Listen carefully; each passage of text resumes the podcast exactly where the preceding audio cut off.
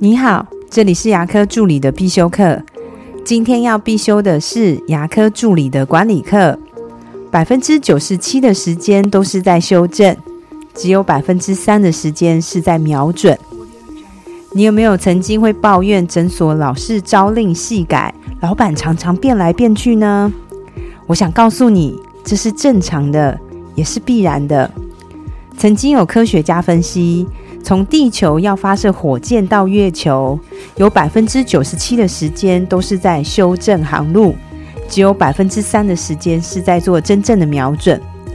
那也是意味着，我们要到达我们的目的地，就是需要不断的修正。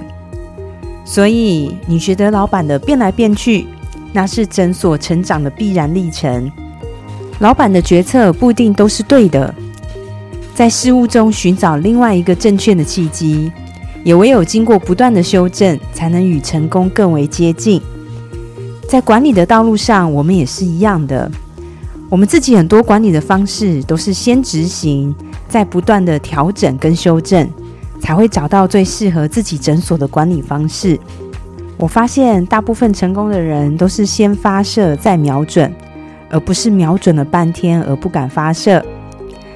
我的分享就到这边。如果觉得今天的内容对你有帮助的话，请帮我下载下来或分享出去，让更多人听得到。如果你对牙科管理、自费咨询跟助理培训有任何问题，欢迎留言给我，或者是在龙语牙体技术所的粉丝专业可以找到我。下次再见了，拜拜。